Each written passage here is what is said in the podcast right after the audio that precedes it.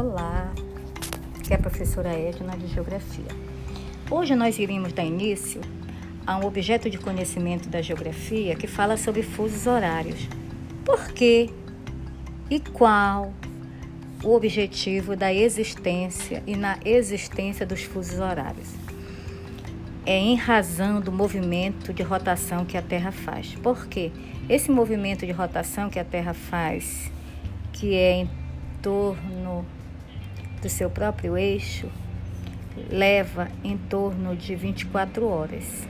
E não é esse retorno não é igual. Por quê? Devido justamente à questão da, da inclinação que a Terra possui. E o que foi feito? Desde que foi inventada é, o relógio, né, o Sol, ele marca. Durante, durante muito tempo, o Sol foi utilizado como ponto de apoio para se localizar em relação a adotar também o seu horário e seus horários próximos.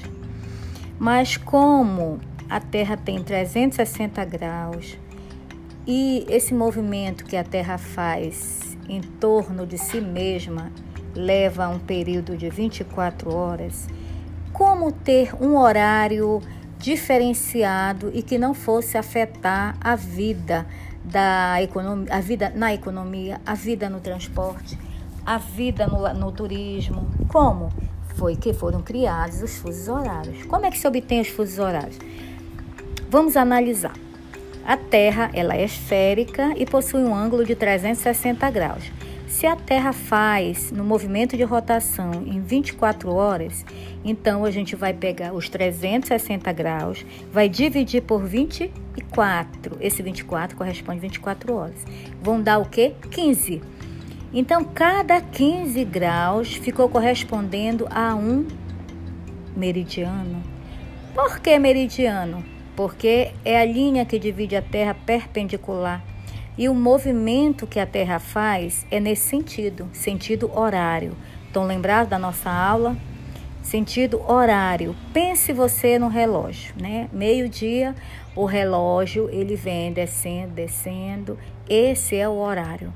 É assim que é o movimento que a Terra ela executa. Então, cada 15 graus ficou equivalente a um meridiano correspondente a uma hora. 15 graus, uma hora. 30 graus, duas horas. 45 graus, três horas. 60 graus, quatro horas. Se for inverso, se for o anti-horário, se for da direita para a esquerda, você vai diminuir uma hora. 30, de 45 para 30, você vai diminuir quantas? Quantas horas? Uma.